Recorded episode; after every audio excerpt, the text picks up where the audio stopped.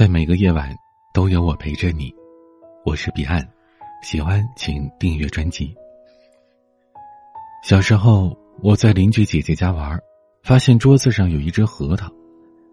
姐姐见我眼巴巴的瞧着，知道我想吃它，就把它取了下来，拿在手里，却犹豫了一会儿。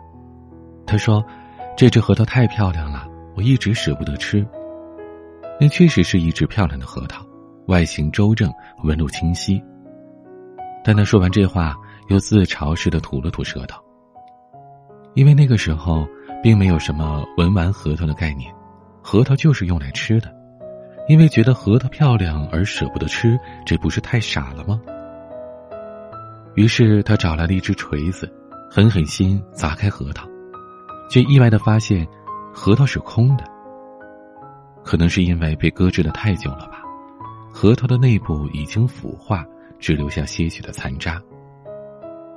我至今记得，姐姐当时说了一句：“早知道是这样，我就不砸开它了。”她一边说，一边收拾起了那些碎片，丢进了垃圾桶。我们没有吃到一只好吃的核桃，反而失去了一只漂亮的核桃。可长大之后，我才知道，原来这是人生的常态。这就像是你喜欢上一个人，喜欢看他的眉眼，听他说话。原本你已经感到满足了，但许多人告诉你这还不够。他们说，喜欢一个人就应该表白，应该恋爱，应该结婚啊。你觉得这话挺有道理，你也想更进一步，把这份感情牢牢的抓在手里。于是你去表白，去恋爱，去结婚。可最后你发现，你什么都没有抓住。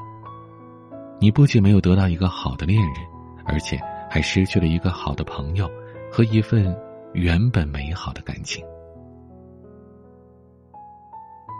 爱情是这个世界上最残酷的赌局，这就好像你剥开一只橘子，发现橘子很酸，而你不喜欢吃酸，那你该怎么办呢？皱着眉头。把橘子一半一半的吃下去，还是干脆把它丢到一边？你剥开一个很酸的橘子而感到后悔了，可是对于橘子来说，那是它的一切。早知道是这样，你一定不会剥开这只橘子。我认识一对情侣，男方追女方追了很长时间，终于成功了。但感情这东西，不是你付出的足够多，就一定给你好结果。不合适的人，终究还是不合适的。女孩贪玩，经常泡夜店，对熬夜等她的男孩是不屑一顾的。女孩对男孩只有感恩，没有感情。最终，女孩还是不愿意用一生和一个格格不入的人绑在一起，他们终于分手了。分手的那天，两个人都哭得很伤心。男孩哭是因为他什么都没得到。还弄丢了最初的一点美好。女孩哭，是因为她原本没打算伤害任何人。人和人还是刚认识的时候最好，没有那么多贪念，没有那么多控制欲，也就不会有那么多的失望。而提分手的人，并不比被分手的人快乐多少。我看《平凡的世界》，看到孙少安和田润叶的故事，起初并没有觉得心动。美丽善良的城里姑娘润叶，对乡下的孙少安来说，是一个完美到不切实际的梦想。他知道自己高攀不起，转身娶了贤惠能干的秀莲，这是再常见不过的故事了。所以，当我看到电视剧里一边描绘着孙少安。跟秀莲红火的小日子，一边又时不时的展现润叶对孙少安爱而不得的痛苦。我以为那只是在表达一个男人自恋的情节，用女神的念念不忘来体现男人的价值。直到听到电视剧里那句悠长的陕北民调：“神仙有挡不住，人想人。”我才体会到孙少安的心酸，他比润叶活得更卑微。爱情是有宿命的，他不是不想要，他只是认命了。润叶可以固执的坚守他的爱情，而孙少安不能。他过够了苦日子，也看够了全家人过苦日子，他急需过得舒服一点。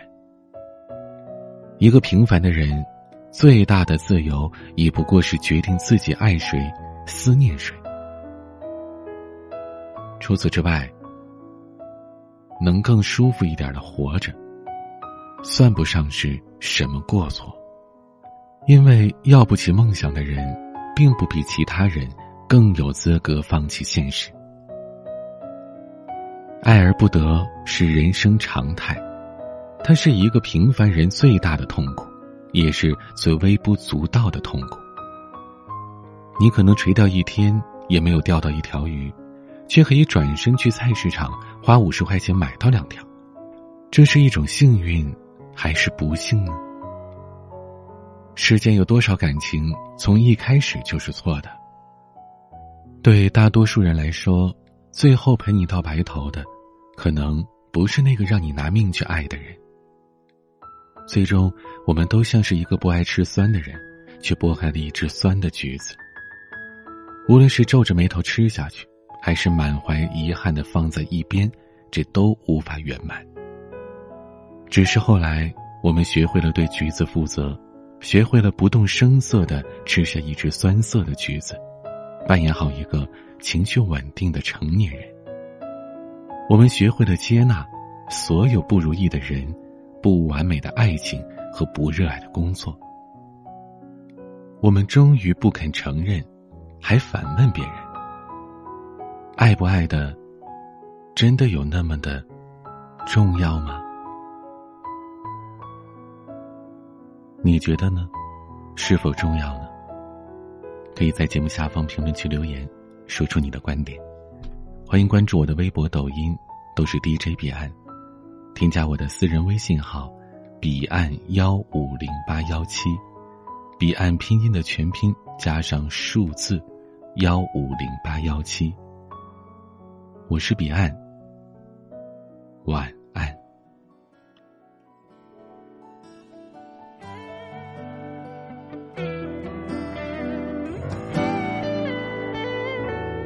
一样的北风，不同的落叶，一样的景色，不同的角色。有人看到了寂寞，有人看到了解脱，都是过去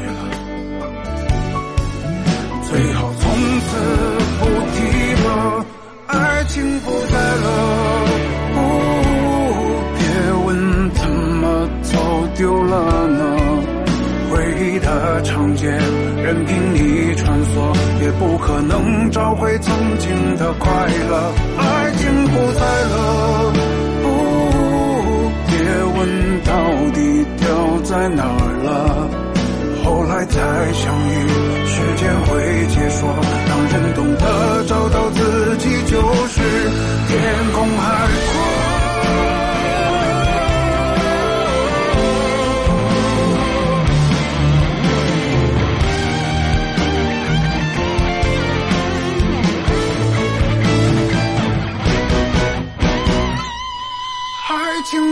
了。